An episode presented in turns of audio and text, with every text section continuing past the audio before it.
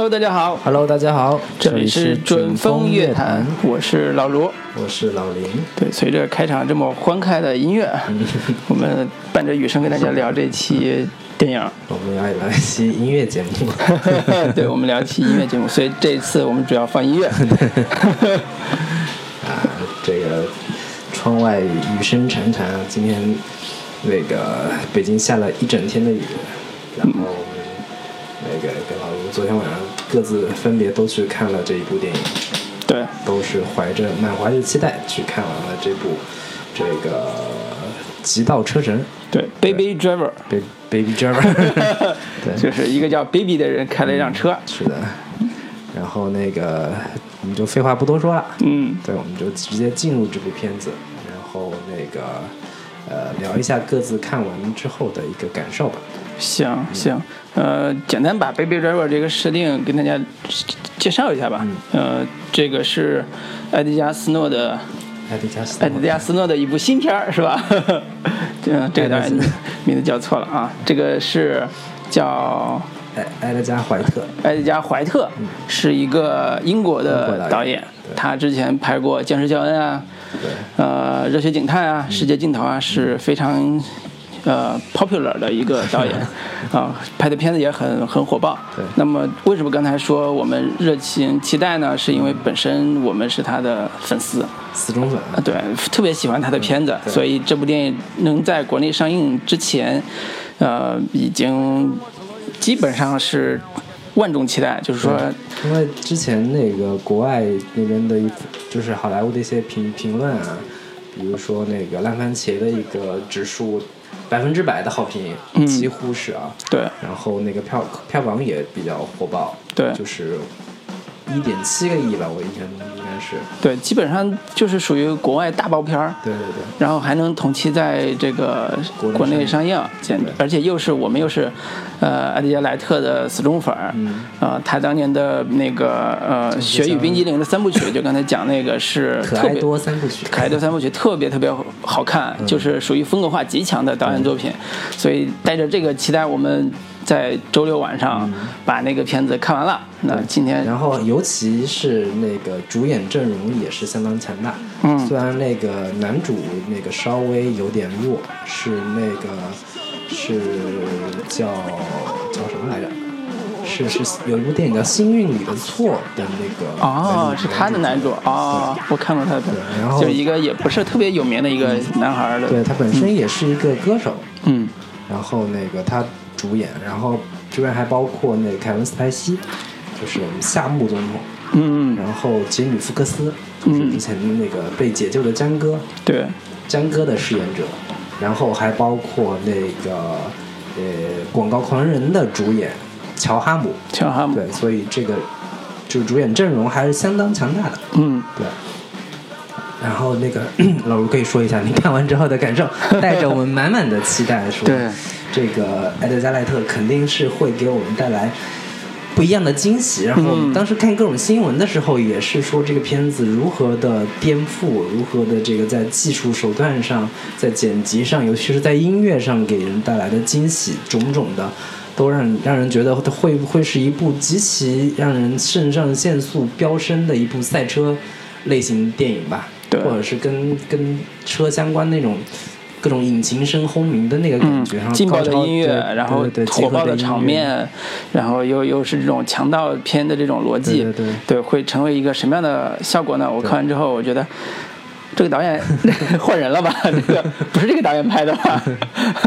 就是第一感受还是说，呃，他在前期在音乐使用上依然能找到他之之前在《冰激凌三部曲》就是《可爱多三部曲》里边儿那个那种快速剪辑以及以及那种嗯过场过场用的那种快速的这种切剪切的手法的这种效果，但是。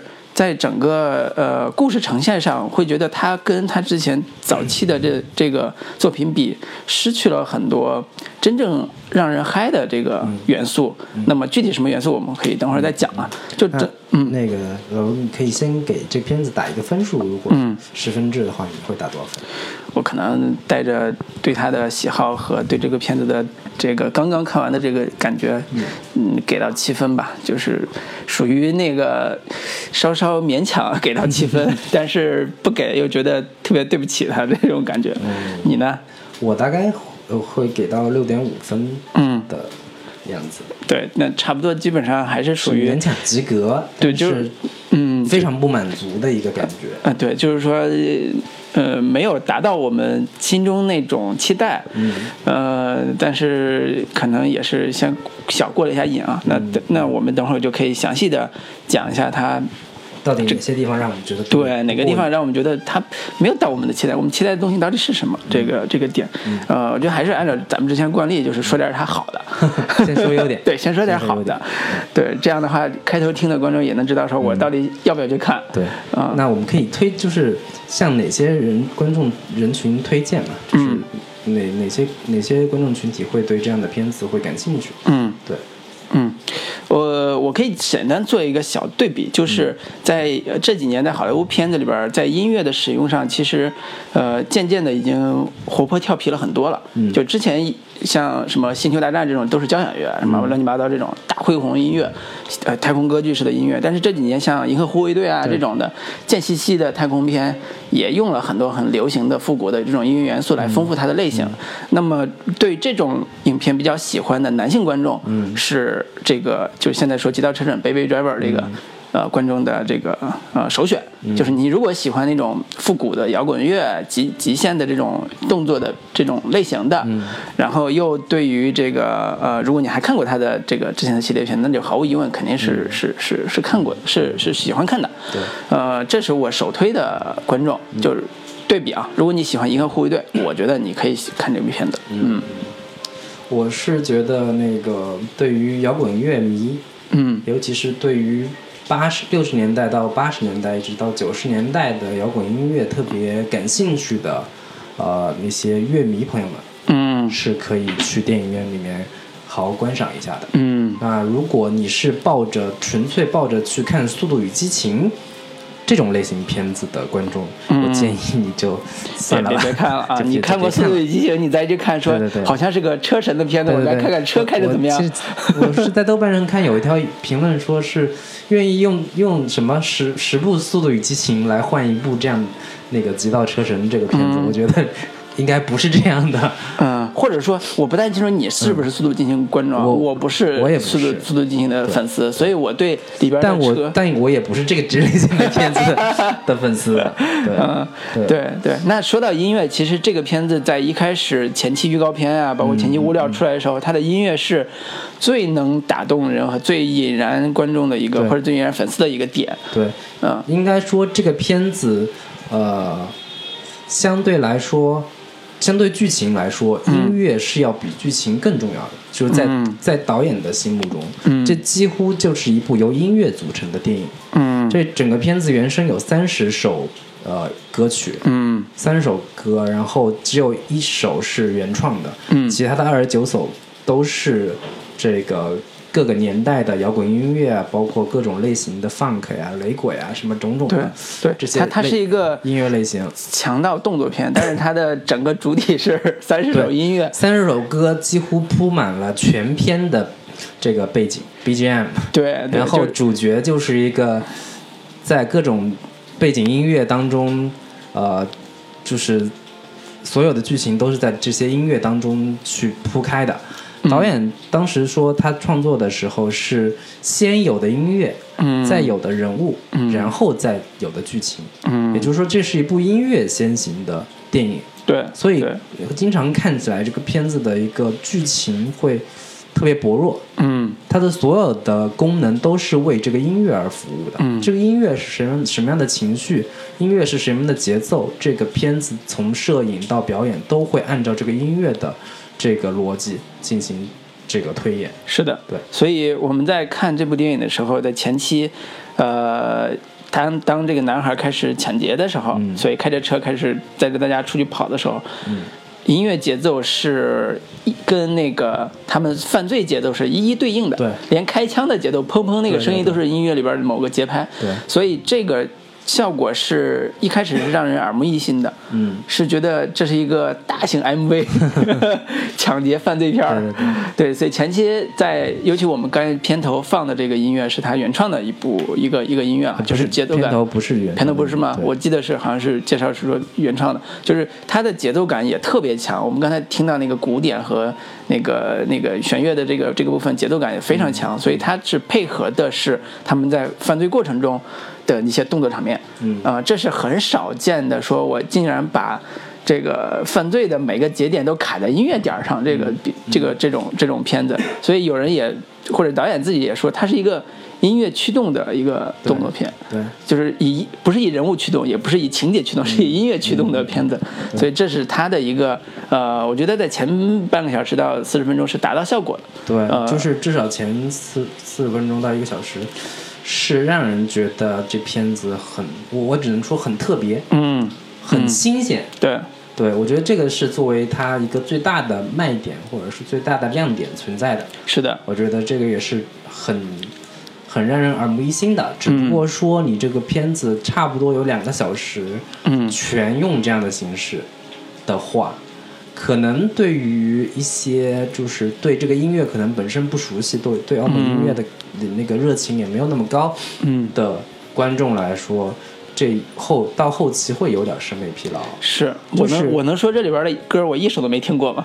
可以啊 我我就是当当时看介绍说这是欧美流行金曲嗯大大汇集，我他妈一首都没听过，所以我看的时候所以我看的时候是完全就是。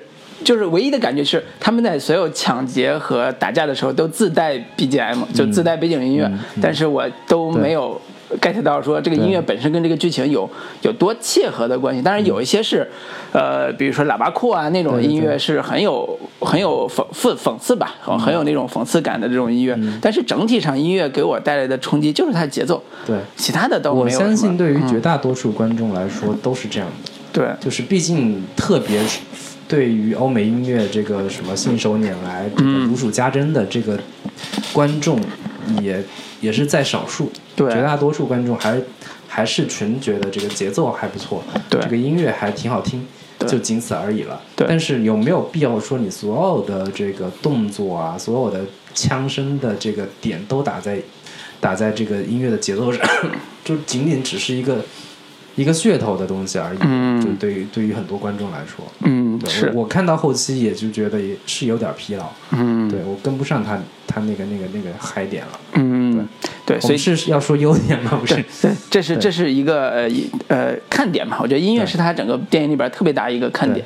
那音乐这部分聊完之后，我觉得呃可以再聊他的第二个看点，就是人家叫 Baby Driver 嘛，嗯是个车神啊对，极道车神。对，呃，车车技这部分的点，嗯。其实我是不太期待的。我看的时候是不太期待的，但是我看完之后，我觉得他在塑造这个人格人物的时候，嗯。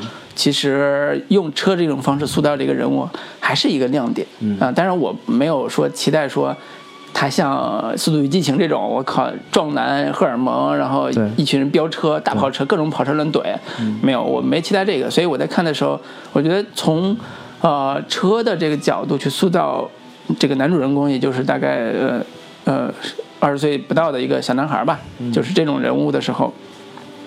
呃，他找到了一个视角，就是说，呃，这个男孩他他的一个特长就是，他作为一个团队犯罪的一个抢银行的这种犯罪团伙的这个成员，他只负责开车，责开车和买咖啡。对，然后它的最大的功能就是能把车开特别好，让大家快速的逃离这个现场。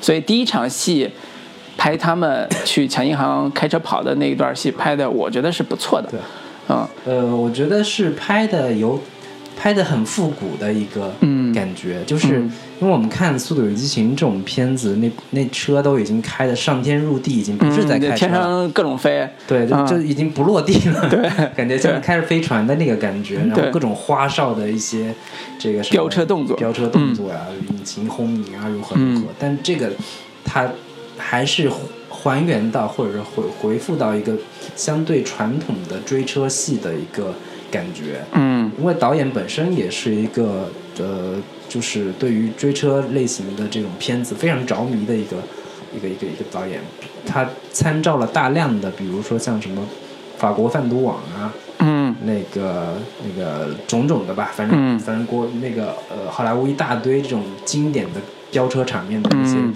戏份，嗯。他都做了参照。嗯。然后那个，所以相对拍的还是更更能找到早年间看那种追车追车戏的那个那个感觉，嗯，而且他那个用的车也不是说多牛逼的那种车，他抢劫的时候那个车就是一台斯巴鲁，对，嗯，斯巴鲁在里边做了个打广告，嗯就是也是这个在日常家用车的基础上展示飙车技的一个一个一个片子，所以这个嗯片子我觉得如果用一个词来形容的话，就是叫复古。嗯。它这个复古除了音乐上的种种的这些这些复古音乐的元素的使用之外，它在追车戏这种场面也是一种复古式的追车戏的拍法。嗯。然后包括各种的视觉元素，大量都是非常复古的那个感觉。是，比如说那个呃快餐店，嗯。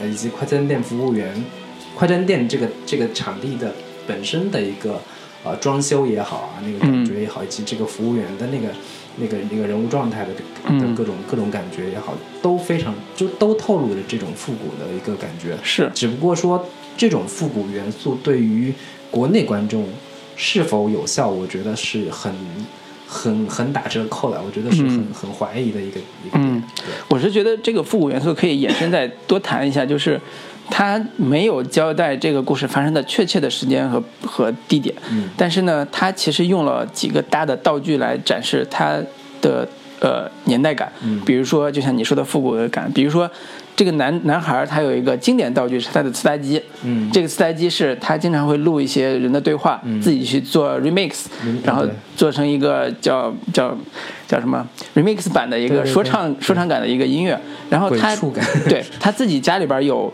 上百盒他自己录的那种磁带在家里边，这种这种。这种人设其实能感觉出来，他不是现在这个观众了，嗯就不是现在这个人了对，他可能是八十年代那个那波人，他们会做的事情。对然后第二个是那个手机，手机，是翻盖的三早期，呃，特别像三星。如果国内观众，我觉得特别像三星早期出那种翻盖儿机，对特别酷。啪翻开，然后开始打电话，然后合上的时候有一个啪的声音，嗯就节奏感很好那种那种那种翻盖机。对，对，所以这还有一个个元素叫嗯。太阳镜。啊，哈太阳蛤蟆镜儿，对对对对镜儿，就是嗯。他主角那个 哈雷还有一场戏雷鹏现他那个太阳镜的那个那个戏份，那个梗那个吉米还吉米福克斯还是谁，一直把他的眼镜给吉米福克斯拿掉，然后嗯。他不停的还从口袋里 各种颜色眼镜儿，对，所以他整个的呃设定上对于复古的使用是呃应该说是非常明确而非常直接的，就是他没有说我我这片子就是为了那个那个呃表达现在的这个时间点的，他没有往这个时间点靠，他就是把他人物做成一个生活在呃磁带机。那个翻盖手机以及这样一个人物的这个这个情境里边，嗯然后呢，去开始讲说这个人这个男孩他在面临所谓的这个抢劫的过程中，真正想要的东西是什么，以及他怎么逃逃开这个犯罪的这个这个呃边缘。呃，在这个情节的展开过程中，我觉得他有一个呃怎么说特别，我现在也要说缺点了啊。嗯。因为不说不说剧情就说不了他的缺点，就是他在这个情节展开的时候，呃，应该说逃离了我对这个电影的故事的期待。因为正常来讲，他如果是一个比如说呃五人团的犯罪分子，就跟十一罗汉一样，它一般都有一个基础设定，就是每个人人设是什么，对每个人的功能是什么。对每个人功能是什么。然后他做的好的一点是，他让以小孩的这视角，以以开车人的视角来讲这个故事，这是他很新的地方。因为就对其他的一些一般，比如说十一十一罗汉啊，嗯，就是可能每个角色的戏份是那个并重的、平均的。对，然后一般，比如说我们经常看到像港产的那种，嗯。呃，杜琪峰拍的那种盗警匪片之类的，嗯。一般不会把重点的 视角落在一个开车的这个嗯人身上。嗯。一般开车那人基本上就坐那儿战战兢兢的，然后就左边看看右边看看。对。然后重点的戏份是在抢劫抢银行的时候，那种紧张对银行里嗯。边儿那个这个罪犯怎么威胁这些嗯。呃银行柜员啊等等的，这才是最紧张刺激的。对，但是这里面试点都完全没有在在银行里边儿，嗯只只是一个旁观者的视角，从外往里看一下里边到底发生了什么。是。但重点还是放在那个主角他的 BGM。对，重点就在他在同伙抢银行的时候，他自己戴上耳机听音乐，以及等待的这个短短的一分钟或者短短两分钟的这个时间时间上，呃，甚至说有意削弱了那个抢劫现场的这种紧张刺激感。呃，因为他有一种设设定是有个设定是他自己耳朵有问题，他必须得随时随地听音乐才能消除 呃耳朵里边这种耳鸣感。这跟他早年出出车祸有关系，就我觉得这是他新的地方，这是他好玩有意思我和们还是在说优点。对，这是优点，先说优点嘛，就是他在情节上新的好玩的有那个特点，但是它不好的地方在哪儿？在于就是我说的不好，就是我理解说，我觉得没有满足我期待的地方的这点是说，呃，作为一个。呃，有点强盗这个类型的片子，嗯，呃，虽然以音乐为驱动也好，怎么着也好，但是它整体是一个抢劫片。大家对于这种抢劫类的娱乐片里边最大的一个需求是，我希望看到这里边的人能够超出他们、超出观众预期的达成他想要的目的。嗯。比如说我要抢一个不可能的银行，嗯。我要抢一个这个呃特别难高难度的一个呃一个场场合的一个一笔钱，甚至说哪怕复仇也好，十一乱汉我复仇也好，我要去抢那谁谁的赌场的一笔什么钱，运钞车啊或者什么之类的，他都会把这种情节设定的特别的娱乐化，以及特别的就是嗨吧。嗯。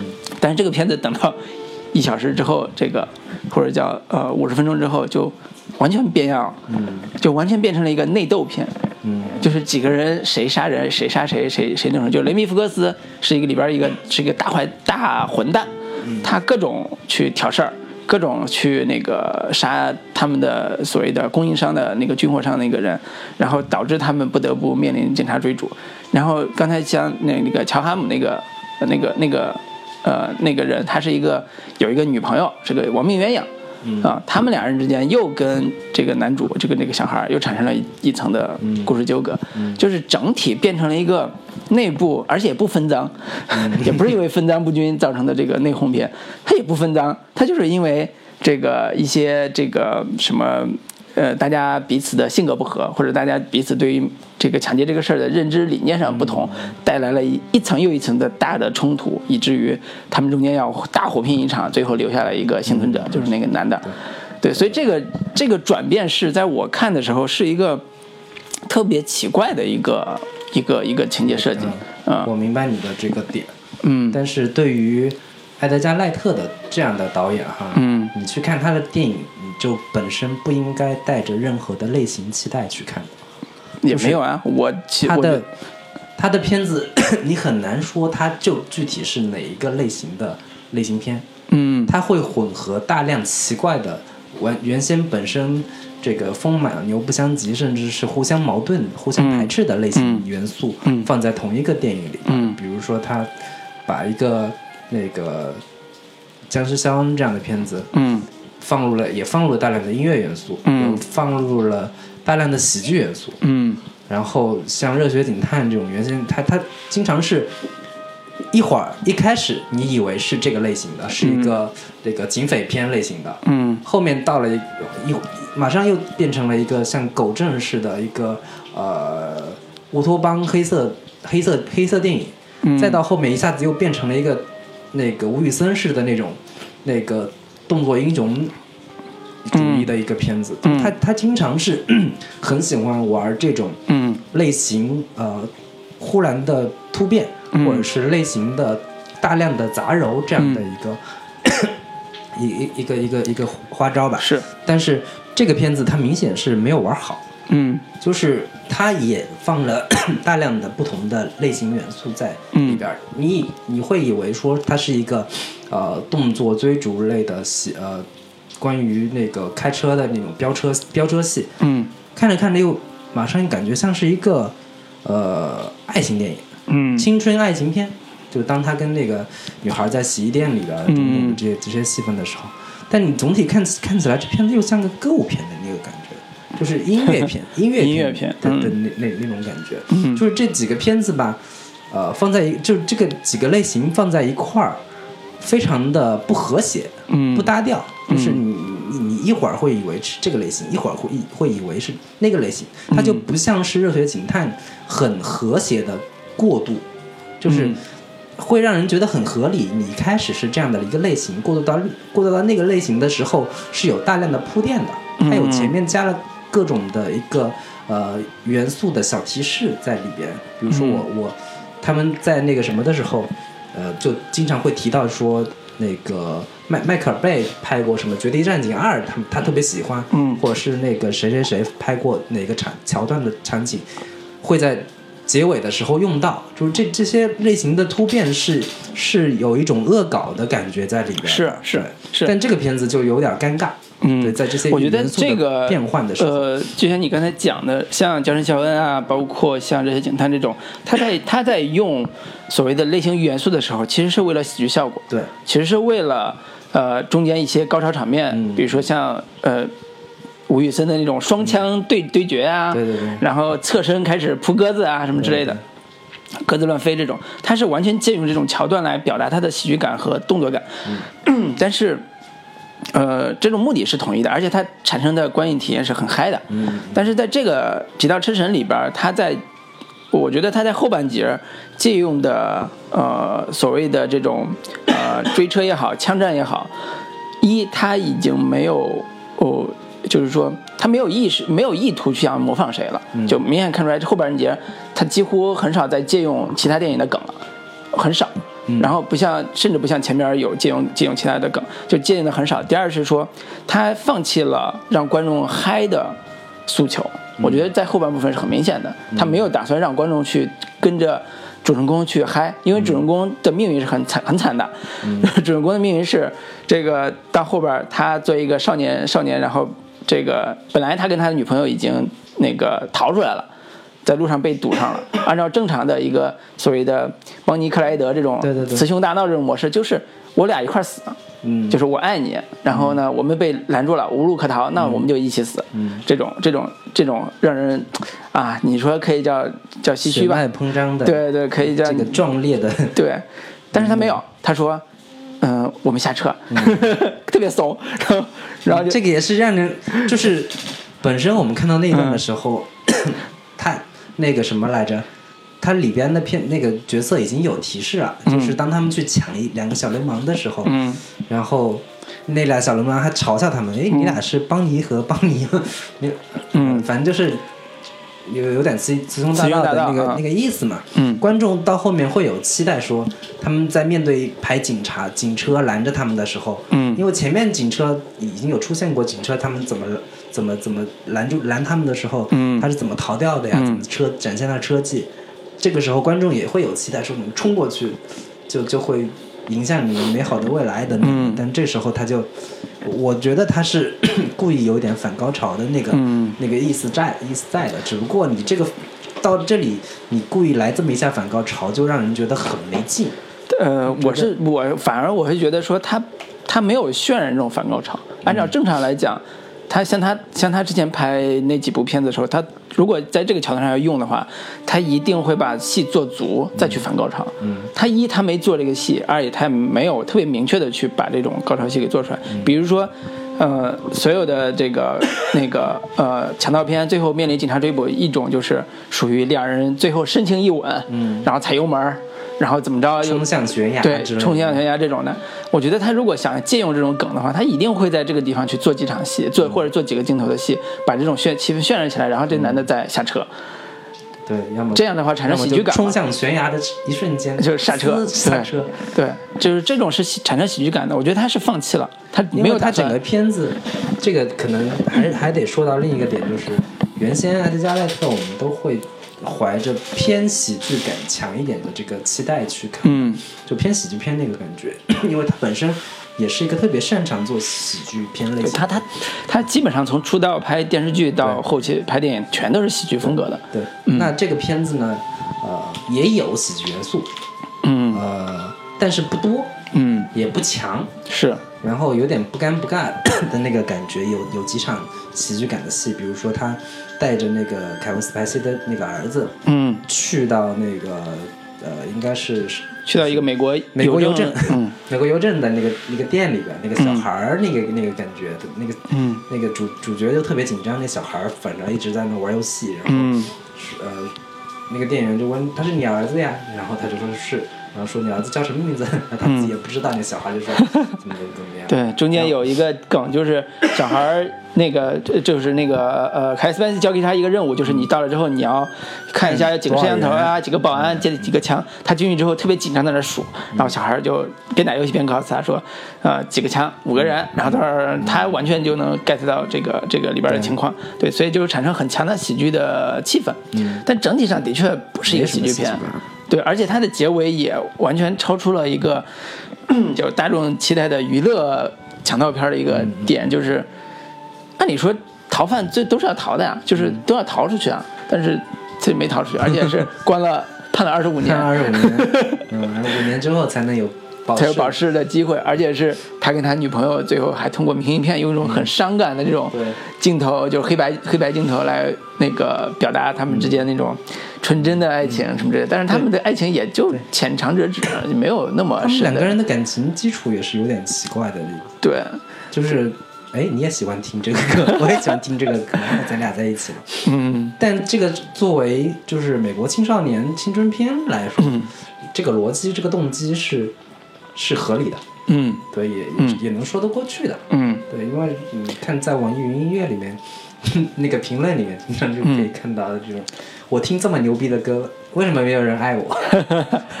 对，就是这种感觉。好好戏在嗯。对，所以我看到后半节，我会有一种期待，是他那个基基础设定已经设定了另外一个方向，就从早期的这种抢劫强盗片，嗯后来变成了一个叫邦尼克莱的这种呃雌雄大盗片，就是呃，因为那女孩的设置也是。呃，一个所谓没有父母，嗯然后也对这个世界也没有什么依恋的、留恋的鸳鸯的对留恋的这种女孩儿，然后所以当这个男孩儿想说，我带你一块儿去，我们去六十六号公路上去驰骋吧，向西走吧，然后那女孩儿也很期待，一直就等着这一天，等他来接。那这这个基本上后半节的主要命运悲剧都在于说，这女孩儿能不能等到这一天，他们能不能像这男孩儿期待那样，从这种罪恶的这个强盗这个呃团伙里边抽身出来，去回到这个。这个女孩的身边，这是他后半后半节的部分。但是我还是会觉得他不够嗨，就是不够嗨的点都在于他后半节这个处理，呃，既没有类型，又没有反类，好好的反类型，就是没有在类型的基础上好好反类型，所以就没有做到我们对最开始讲的，我们看到他嗨的那个兴奋点上。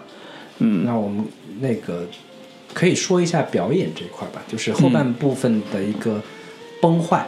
嗯我觉得很大部分是觉我我觉得是这些人物没有办法给我们建立起很强的代入感。嗯比如说那个凯文史派西演的那个呃，类似于这种牵头人的那种、嗯那种那种角色，嗯，然后就策策划者嘛。对策划者，嗯就他里面经常那些人物的行动是让让你觉得找不到他的逻辑点在哪儿。嗯，对，就是瞎燃、瞎热血的那个感觉，你知道吗？就是谢然我我到我到后面的时候，我我完全找不到理由，或者是找不到原因，凯文史派西为什么忽然就开始帮他们了？嗯，就就中间有一句台词也挺搞笑，就为什么帮他们，是因为凯斯 ·pensy 西说。我当年也像，对对对，也我当年像你们一样爱过，对对对，我操，这这有点有点儿有点儿太随意了，对对。对那个感觉。然后那个后面就是经常死人，有点儿莫名其妙。凯文·斯派西那个死还算好，嗯。然后他那另另一对亡命鸳鸯的那个感觉，就是其实呃，就是那个乔哈姆乔哈姆的嗯。那个男的跟另一个那个女他女朋友，他他女朋友那个感觉，就是他们俩有点对应对应着说，如果那个男主嗯，你也走上这条路了。呃 baby 如果嗯也走上这条路，带着你那个女朋友一块儿出去亡命天涯的话，嗯。你俩可能就是他们的一个未来的一个个的一个样板。嗯，对，嗯。那那这两人也是有点死的特别特别窝囊，嗯，就是在一开始可可酷了，对在停车场的时候，两人呃就莫名其妙的那个那个女的又就又被被被枪打死了，嗯，就完全有点嗯找不到这个片子的一个呃逻辑逻辑基础，嗯，就是什么时候该死。什么时候不该死？什么样的人该死？什么样的人不该死？观众是带着类型片的期待去看的。嗯，就是假如要死的话，肯定也是有一场，就是提前的一个铺垫啊，一个铺垫，观众能从各种细节判断出他可能是要死了。是，但是没有，他说死也就死了。对，完全没有任何的征兆和提示。对，这样，这可能也是他本身一个反类型的一个。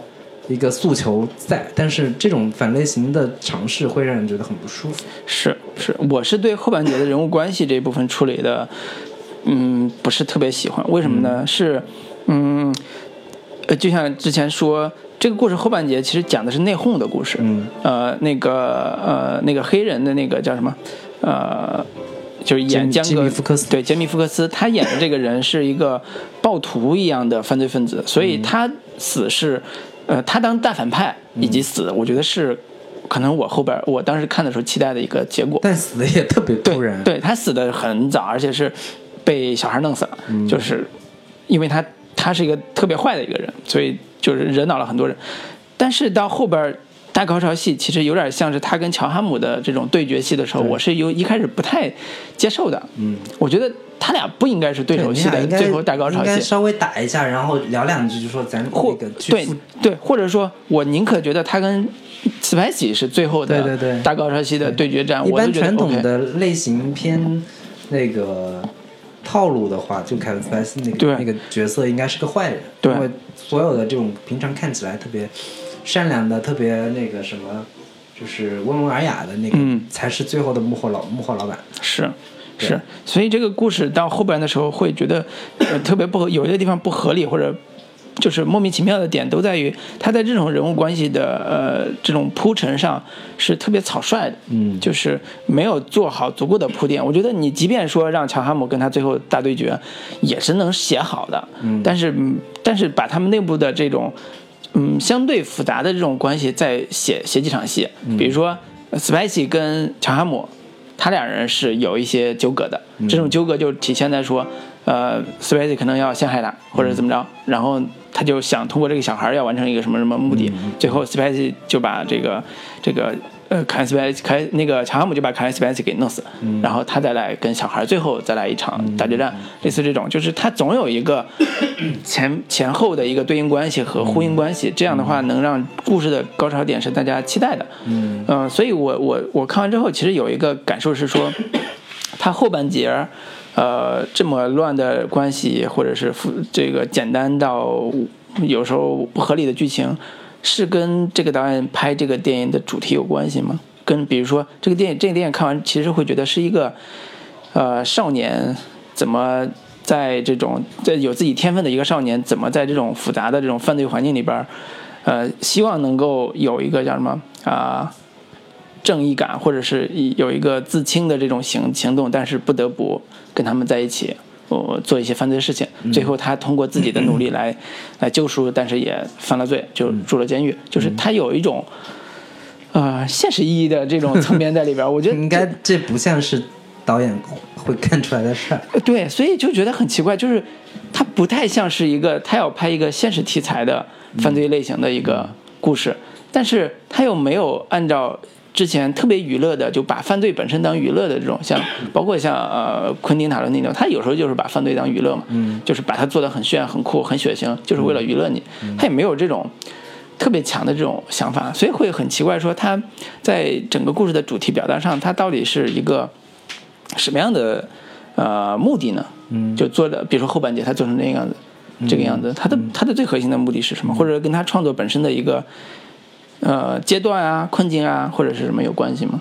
所以我觉得这个可以留到第二部分，我们呃讨论一下，探讨一下吧。嗯，就是因为这个也没有一个明确定论。是我尝试给导演就是找一找一点理由，就是我是觉得他那个拍这整个片子本身对于故事来说，他本身就没有下那么大的功夫，嗯他就没有打算在这个本身的剧情上要做太多的这个怎么说，呃琢磨或者是研究。他本身最大的乐趣在于说，他怎么把这一场一场的戏，把一首一首的歌，呃，以及他原先的看过的各种类型的这个呃犯罪片也好，追车追车戏也好，他只是想把这些东西在每一场戏里边给运用进去、糅合进去。至于说人物逻辑、故事逻辑这块儿，他可能在我看来，他可能就没有那么呃看重吧。对，我觉得，嗯我反正我觉得这可能不是他本意。我觉得他这个片子就是玩玩着拍的。呃呃，从我看到的资料来讲，这个电影其实对他来讲是一个呃，应该叫独立电影，或者叫就是说他自己花了很多的功夫，因为这个据说剧本是很早之前，就是在拍《大概真肖恩》之前就已经开始九四写，年的时候就已经有这个构想。，对，已经开始在写，但是 一直在一直在改。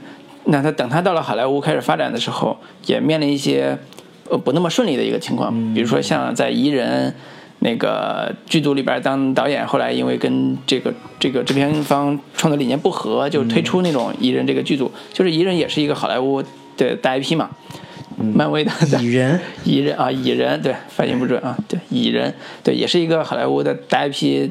嗯，年轻导演能能拍这种大 IP 电影，其实是一个能出头的一个机机会。对，在尤其在在英国导演啊，去去美国，但是他自己还是很坚持说，我能不能做自己的原创电影，对，能不能做自己想做的东西。所以这是，我觉得他不应该是说我没有准备好在这部电影在做这部电影，而是说他是不是有他自己的想法在这这个上面。我觉得这个可以第二部分我们呃探讨一下这个这个这个事情。嗯，放首歌。行，那我们就找一首这里边的原声音乐。原声音乐队，那个其实能听出来这个歌是都选的很劲爆的这种、这种动作型歌曲。这个 Queen 的《Brighton Rock》。好的。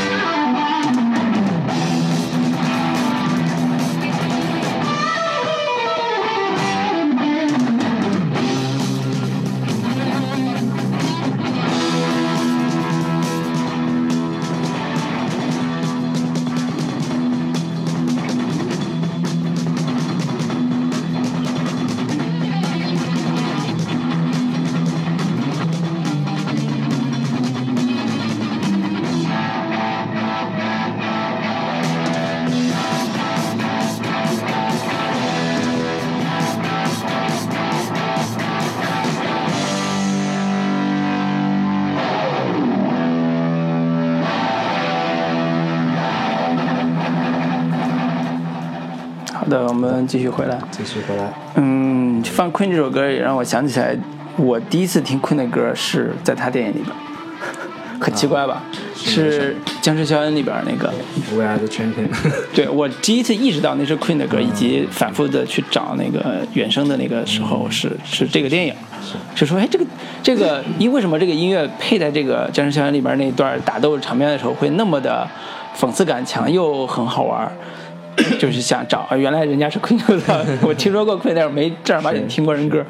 我操，这个这太狠了，这太狠了。所以他用音乐用的都特别的，有时候很神，就很神，就觉得用的我操，完全不想象不到这种。就能知道说哪些导演是从小影迷出身的，嗯这些人，比如说那个呃，那个那个艾德加赖特是算是一个，对我为什么老跟人叫埃迪加斯诺？斯诺是谁啊斯？诺是那个红星什么闪耀 红星中国闪耀中国那个啊 对对对 口误口误红色主播，对对然后那个像那个昆汀也是，你看知道，对，Kiss me 棒棒，音音乐品味极好。嗯，韩寒也是，韩寒我一直不认为是属于那个级别的啊。对对对对比如说王家卫这种，音乐品味极佳，能发掘出各种我们原完原先完全不知道的音乐人的音乐作品，是。然后放到他的那个电影里面，竟然如此的和谐和这个贴切。对对这样，而且是创造性使用对，对对。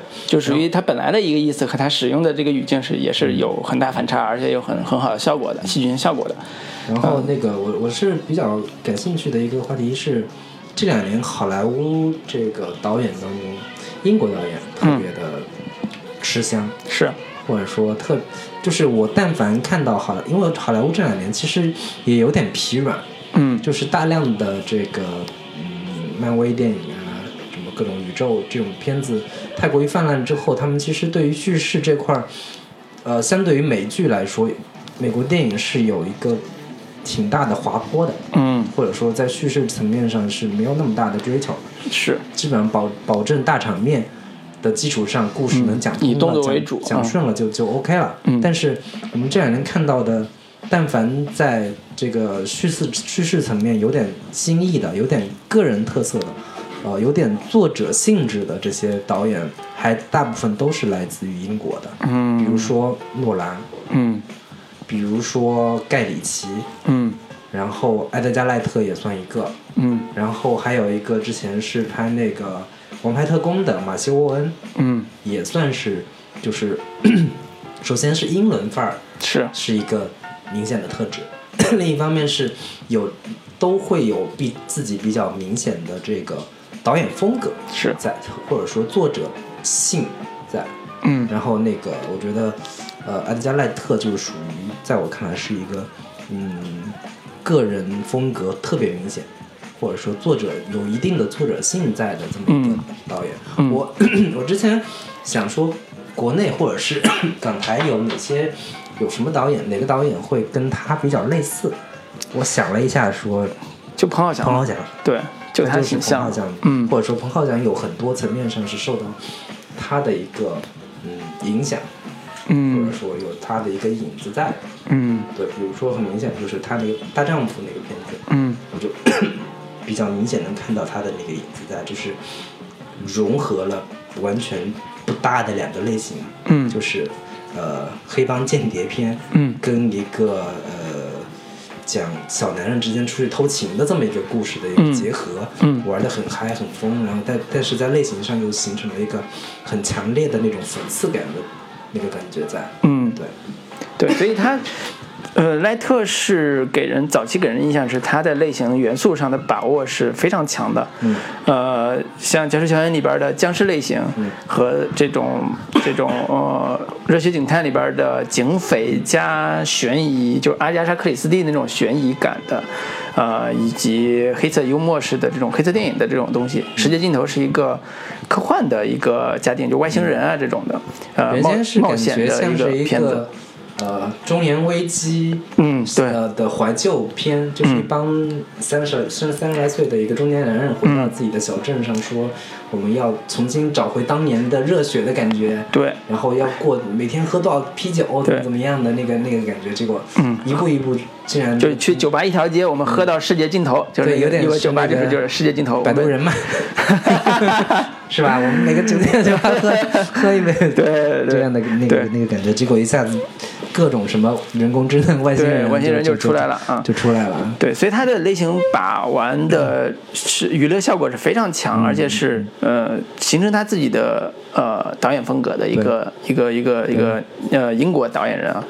但是你不觉得你刚列举的这几个英国导演都是娱乐性非常强的导演？就是他不是说 我就拍个人个人作者的这个东西，他是在商业娱乐上是有自己叫什么天分的，我就觉得是，比如说诺兰是对于复杂叙事的天分，对，呃，就是对于错综复杂的情节和他对主人公的这种心理的把握是非常强的。对。然后像盖里奇。盖里奇是玩叙事是玩叙事，然后玩剪辑也是非常牛逼的一一把对好手，对就是就是敢敢大烟枪对，这样的一电影，就是呃宁浩的这个所谓宁浩的这个老师，对对对对盖里奇。然后还有就是像《王牌特工》，嗯。王牌特工》其实是我最近这几年特别喜欢的一个类型片，嗯，就是属于间谍加这个呃呃少年成长加动作，就是属于把玩的元素有特别的叫什么？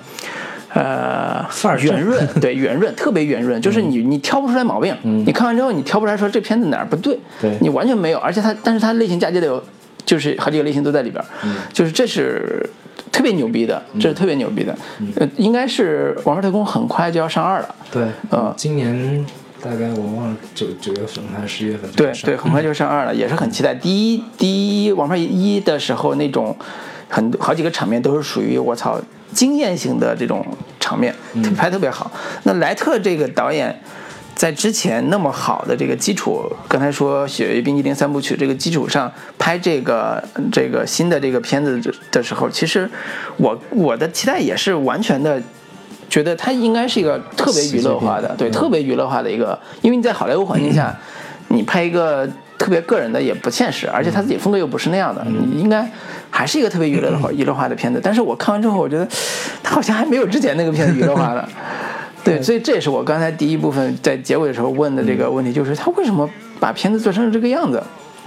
我会，我会，呃，在在内心深处有一种小小的疑问，是说，嗯，跟他在好莱坞经历过这种不顺利的这个创作有关系吗？还是说他本身因为这个片子他呃融的资融的是独立的制片的这个索尼嘛，这他索尼是发行的吧？就是他相当于在制片阶段的时候，他还是有一个所谓的呃，我们现在叫独立制作电影，嗯、就是他不是好莱坞大 studio 直接投的那种，早期直接投的这种片子，他是后期介入的。嗯、而且当时有个有个有个原因是说，那个男主演就这里边男主演，呃，据说是定了之后，那个导演一直没有跟这个男孩说你就是这个片子的主演。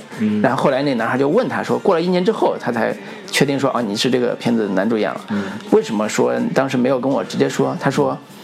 你在我心中已经是这个片子男主演了，但是我现在不确定的时候，那个不确定的是那个片子是不是会拍，你知道吗？一年之后会拍，所以我没法跟你答应这个事儿。所以由此可以看出来，他在做这个片子的时候，应该也是面临了不少制片上的困难，也有他自己的这个制片的想法。比如说之前说，他说那个像好莱坞老做 IP 电影嘛，但是你看《异形人》最早也是原创的，对吧？那个好多像《回到未来》这种也是原创的，对夺宝奇兵》也是原创的，星球大战，对，《星球大战》也是原创的。为什么我们现在非得做大 IP 呢？你去跟制跟投资人说呀。对，所以他才很困难。对，但他那个片子好像成本是三千四百万，呃，这个片子三千四百万美金，那其实真的不算不算高，而且有飙车戏啊，又有这几个大演员在这上面，都是拿过奥斯卡奖的大演员。对，所以这个是应该算是低成本的吧，中低成本的这种这种制片的作业了，做制片的这个作品了。嗯、我现在有一种感受是说。呃，当我看完之后，今天我再去看、再去回想这个电影的这个故事结构的时候，我会想说，他也许是呃为了自己想做续集，嗯去铺的这个这个结尾，嗯，就是硬掰的。说白了，就是硬掰到这小孩就得进进监狱。监狱对，按理说，以小孩的车技，最后的高潮场面应该是他带着他女朋友躲避警察重重突围、重重的围捕，突围出去，最后自己开在这个六十六号公路上，然后夕阳照在他们身上，他们像亡命天、亡命那个鸳鸯一样，开始这个走向了另外一条新的生活。但是就是这是我你你这么拍也未必就做不了续集啊。对他做续集的思路不一样，嗯就是如果是，呃，像《亡命天涯》这种路数做的话，他最后的结局就是每一季都会有一个说，他没法洗白，他永远没法洗白了，嗯他永远没法回头了，这条路必然是死路。具体说第三、第第二部死还是第三部死那是后边的事儿，但是他必死。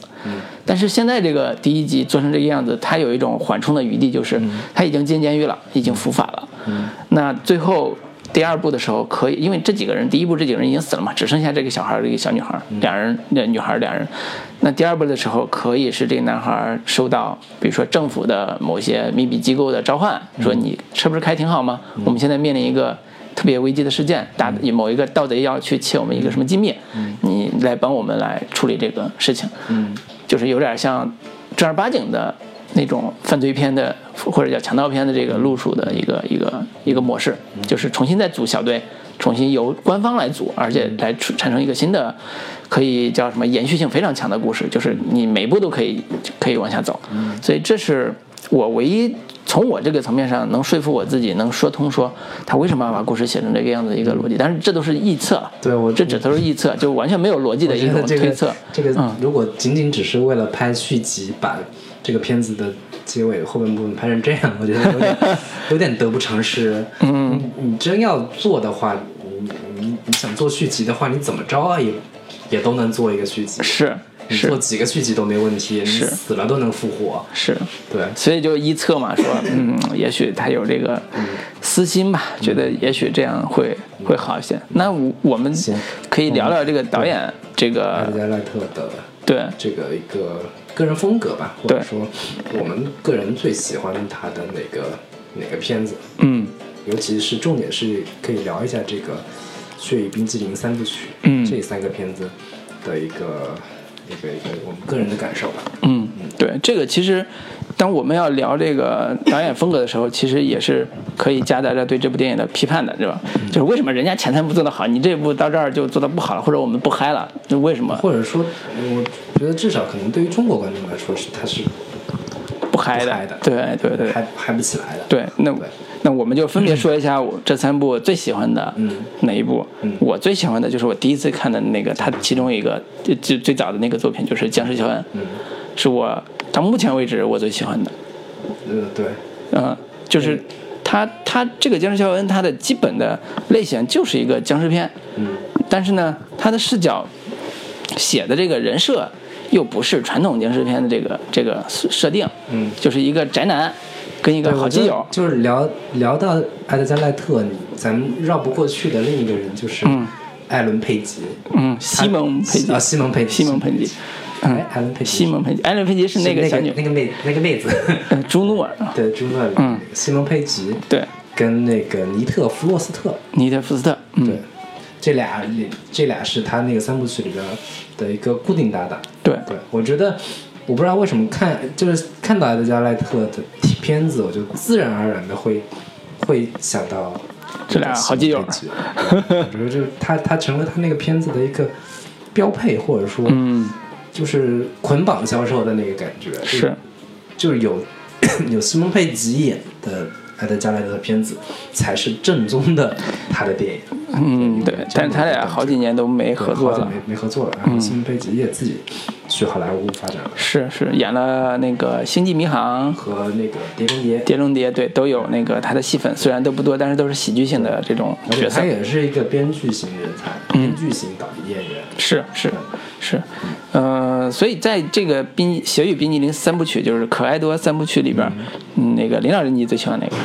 我之前也是非常喜欢那个僵尸小羊的。嗯我我先首先说一下，就是他的那个《血与冰淇淋三部曲》，为什么我们广大影迷会特别喜欢？嗯因为他是一个，首先作为一个编剧来说，嗯就是他是一个特别容易能启发你思路的一个导演。嗯，就是他让你想说，哎，原来我们是可以在写一写某一个类型片的时候，掺杂另一个类型片，嗯让两种类型产生新的，呃，荒诞的喜剧效果，或者是黑色幽默的效果，或者是让人意想不到的玩的很嗨的那个那样的一个感觉。嗯就是他他的电影是有对于专业或者说对于那种呃有志于从事这个行业的年轻人来说，嗯它是很有很有这种启发性的。嗯其次是 他那个那个呃，影片当中是有大量的那种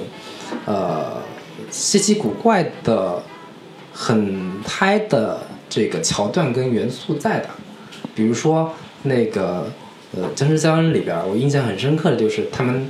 拿了一大堆黑胶唱片去嗯。扔，就是拿当武器去去 去扎那个打打打僵尸，嗯。然后每张拿出来的都都看一下，说，哎，这张是什么？这张是谁？可以用可以可以可以啊！这张这张不能丢，就是这种桥段，就是嗯。首先是影迷会嗨，其次是音乐迷也会嗨，对，就是能能看出来是那种怎么说，呃，迷影爱好者嗯的一个，就是他他原先有看过大量的电影，听过大量的音乐的这种年轻人，是。然后他们就是有有大量的这个桥段都是他们在聊音乐、聊电影，是。然后说自己喜欢那个那个那个的，是。就这种都会有很强的迷影属性在和这种音乐爱好者的这个元素在，嗯。这个是非常非常能够吸引到年轻观众的。是。对对对，我觉得这这两点也是这很有意思。然后我我自说一下，就是我个人现在看完《热血警探》之后，嗯。我有点偏向于《热血警探》的那个嗯。那个、那个、那个、那个、那个，就是爱好度吧，会、嗯。会更更偏向于《热血警探》。嗯，好。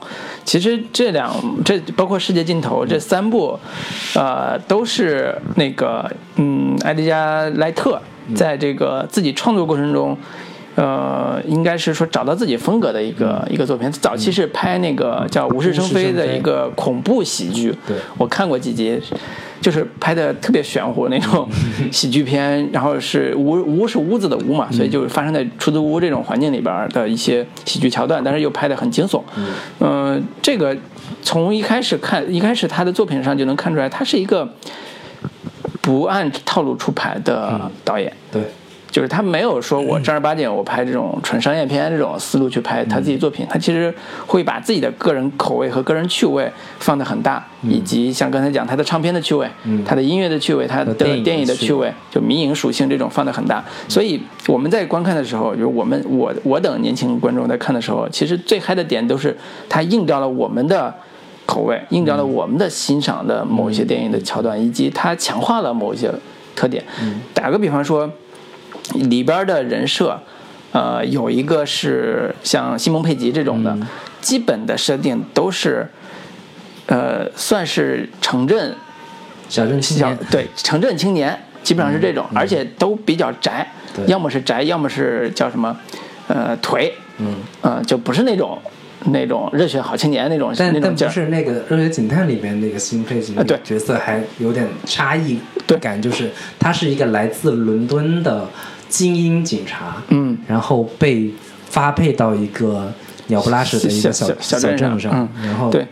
对那个他他那个那个死宅那个属性的这个身份，就放到了他那个搭档，就是那个尼克弗罗斯特那个对。那个人身上，对，所以他这种人设其实是有特别强烈的亲近感和人物地域性的。嗯，这个人物地域性其实 指的是说他不是一线大城市的那种唱 hip hop 的那种人。带带着那个小妹子天天去、去夜夜总会泡吧这种这种过得很潇洒这种人，他其实有这种小人物内心这种焦虑感和这种叫自我释放的这种呃这种冲动。对。所以《僵尸肖恩》里边最好玩的段子都是他带他跟他有了女朋友，就是新新蒙佩吉有了女朋友，然后女朋友天天跟他要这要那的，然后他就带着自己的肥宅好基友，俩人就打打打电玩，嗯。打电动游戏，然后各种被骂不争气，然后被自己的室友这个鄙视，对。然后他开始在发现世界要毁灭的时候，就是僵尸要围城的时候，他去充当一个英雄，对对对，然后去做做这种他们，他们都有一个很很强烈的这个叫英雄情节，嗯，就是屌丝拯救世界，是，就是呃，每种青春类型片都会有这种设定，就是嗯。每、那个日本的那个少年热血漫画、嗯。也是这种设定，嗯。就是初中生拯救世界，是，然后那个。嗯。美国的青春片，嗯。或者说英国就这种中二少年救世界。就是全世界的这种青春片 都有这种设定，是。屌丝青年救世界，初中生救世界对。然后如果拍给老年人看，我觉得就是 老年人老年人就是解，广场大妈对。救世界。对，标准的少年漫都是中学二年级少少年救世界对，所以这个是西蒙佩吉在他的喜剧元素的基础上包装出来的一个很好玩的一个热血的一个点。他的僵尸肖恩，他的呃热血警探甚至世界尽头，世界尽头有中年男子、中年男人。对中年男人救世界，就是他都有这条冒险的这种设定。嗯。然后呢，而且必然，因为他要设计冒险嘛，必然会有一个大场面，就是他要跟僵尸，他要跟那个犯犯罪分子他要跟那个呃外星人。进行一场最后的决战。对，但是这种决战又不是像好莱坞大片里边那种。他没有那么严肃，那那种轰天轰地，然后嗯。白宫军陷落这种的大大场面这种设定，它就是发生在他身边能用的所有道他他具上。有时候就是，所以我在看《热血警探》的时候，有时候会觉得有点，嗯，怎么说尴尬，就是嗯他面对的是一帮老老头、老太太，嗯村民村里面有点邪恶的那帮老头。对，有点像共济会的。对，然后这帮人确实又很邪恶，嗯然后两边拿着枪在对决，有点像那个吴宇森那个片子里面那个那种、嗯那种那种要打。但是有你拿着枪真的给老头轰一枪给脑袋爆头给轰了吧，又有点很血腥，感觉怪怪的。嗯。然后它里面可能就会有点出于这方面的顾虑，嗯。他会用这种其他手段说，比如说我一枪打到你上面的灯，灯掉下来把你砸晕了，嗯。或者是把你旁边有一有几个什么木桶之类的，嗯。把它弄下来，然后把你撞撞晕了，嗯。有有这样的一个一个处理，有这样一个，就是不让人觉得那个太过于这个严肃或正经，那个对。涉及到杀老 老老人的那个对，对，所以它里边这种小人物以及乡镇不是乡镇，就城镇吧，城镇小青年、城镇中年人的这种呃焦虑感啊、现状啊、对现状的不满啊，类似这种呃或者废柴这种气质，在整个三部曲里边是一个特别，就我现在用现代话说叫接地气吧，就是特别能够呃。打打动这个就是比如说我这种观众的一个一个点，嗯呃，所以我觉得这是他的一个与生俱来，作为英国导演啊，嗯与生俱来在创作过程中找到的一个根基，就是他对人物的这种处理是他的一个根基。对所以这也是我觉得他特别好的一个原因。嗯但是现在这个新的这个到美国的这个故事，这个根基就没有了。对，嗯，或者说他就没法辨别，什么没法辨别？就刚才讲，他用的是复古的手机，嗯用的是磁带，但是这个小孩的根基又找不出来，嗯他到底是。嗯嗯，八八九年的这个对八八年的这个孩子，还是说七七十年代生长的八十我年代？我是看那个访谈里面就豆瓣的一个访谈啊，问那个主角说，你是不是也很爱听就是歌？你觉得这个电影里边这这些音乐品味怎么样？是不是跟你很像？嗯。然后那那个主角就说，呃，可能我个人，我当然也喜欢这些音乐，但是我可能个人更偏向于就是现在当下更新的音乐嗯。这些呃流行 Hip-hop 对对，hip-hop，中国有嘻哈那些感感觉的那个对音乐，对，对。所以其实本身这个演员主角也不是说我他就是听这些歌长大的，或者说对这些歌就真的有很很多的这个情节在，所以嗯。所以感觉这个电影怪怪的，就是有点，他他不像是西蒙佩吉那个感觉，就是他就是长在那个他原先那个嗯冰淇淋三部曲里边的那样的人物，是是是稍微有一点点违和的那个感觉。是，所以这个呃，冰激凌三部曲，呃，如果这个那个观众听到这个、这个部分了，呃强烈推荐，是强烈推荐，就是属于你可能会错过的一个好导演。对对对。嗯、然后就是我们刚才也说到那个莱特，其实在好莱坞 也是混迹了多年，嗯。对，然后其实那个这个片子《极道车神》是对他来说是一场翻身仗，嗯。就是他可能未来想在好莱坞获得更多的话语权，嗯。想要获得就是能够拍摄更具有他自己个人风格，同时又能在商业性上有有很好的一个发挥的这样的一些片子的时候，这个片子就是就是成为他一个呃怎么说打一场翻身仗的那个那个成绩，嗯。就是一点七亿的一个现在美北美的票房，然后已经很不错了已经很不错了，三千四百万的投资嘛，嗯。对，那他可能未来就会有有更多的这个自己的主导权，拍一个新的片子。是对，但说到这个片子之前，他其实有另一部片子，我是印象比较深刻的，叫《歪小子斯科特对抗全世界》。嗯，又是一个小中二少年对，也是个中二少少年，一个典型的 啊、青春片的那个路子，就是为了赢得，就是屌丝青年为了赢得女神的喜爱，嗯。然后这个做出的这种努力。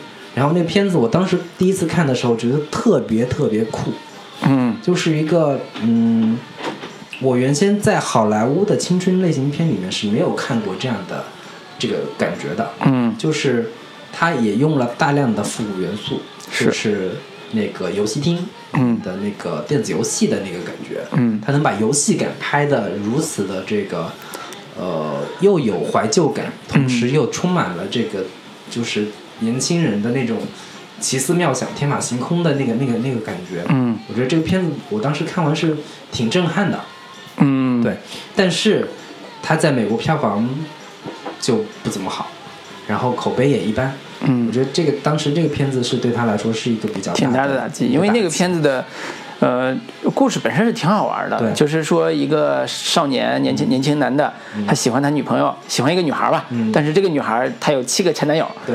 他得打败这七个前男友才能最后得到这个女孩欢心，所以整个故事很简单，嗯。它重要的场场面都在于他打败每一个前男友的时候那个决那个战争场面，或者叫那个决斗场面，用的是这种复古音乐的这种是复古的格斗游戏。游戏。对复古街霸，嘛，就可以想象是美国街霸，然后他七个对。前男前男友都是街霸里面的各个角色，然后他他怎么样去有点穿穿着 cosplay 的那个感觉的，那个跟跟人家对抗那个是那个就是游戏感，就是或者是闯关那个感觉是嗯。非常非常明显的。是是，所以这个故事本身是一个娱乐性特别强的嗯。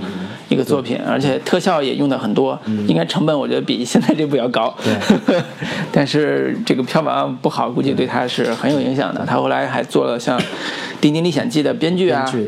对，所以也做了一些这个幕后的工作，才有了今天做这个呃《Baby Driver》的这个机会。对，也是挺难的、挺不容易的一个一个一个事情。尤其在好莱坞发展的时候，其实你不觉得吗？现在好莱坞整个电影的这个呃叫什么局势吧，嗯，并没有那么友好。对对对，包括对于像诺兰这种也。诺兰也只能拍他自己那种系列的片子，其他的他的风格也很难再再再再有新的就是能在好莱坞扎下根来，因为我们早年我们学电影史就最有大量的例子来自欧洲 各种国家的这个导演到了好莱坞之后叫折戟沉沙，铩羽而纷归要么就是已经彻底丧失自己的个人风格，嗯。要么就是那个痛苦的挣扎在这个呃这个好莱坞的这个制片体系当中，嗯。然后也也完全没有优秀的作品，是。这个有大量的例子，或者说只能拍大制片厂交给他的项目，比如说吴宇森导演啊，对吧？陈可辛也去过，对，陈徐克、陈可辛都去过，对对对，都最后都没有，就吴宇森算是不错的了，对。有几部传世作品，嗯，变脸对，变脸这种嗯，对，现在最成功的就是脸，对，这还不不一样，还是不一样啊，像现在不一样，就是所以这也是那个安吉亚赖特，呃，他自己在个人发展上的一个新的时期，嗯。在就是这部。